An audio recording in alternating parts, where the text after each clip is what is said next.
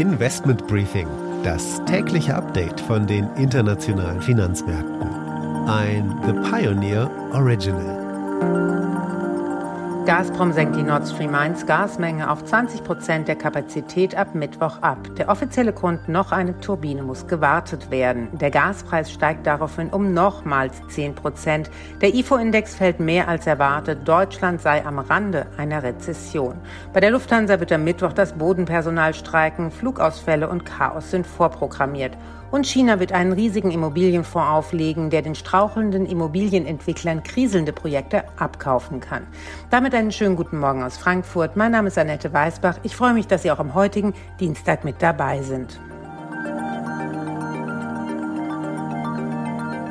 Der Blick auf die heutigen Themen. Gazprom kürzt die Gasmenge auf 20 Prozent der Kapazität von Nord Stream 1. Angeblich muss eine weitere Turbine zur Wartung.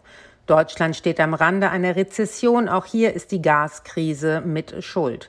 Die Rezessionsgefahr ist auch für die USA an der Wall Street eines der Top-Themen. Dazu Anne Schwed aus New York. Da streiten sich Ökonomen und Experten, wie schlimm es wirklich um die US-Wirtschaft steht. Nuriel Rubini zum Beispiel glaubt, dass die Prognose einer kurzen, flachen Rezession völlig illusorisch sei.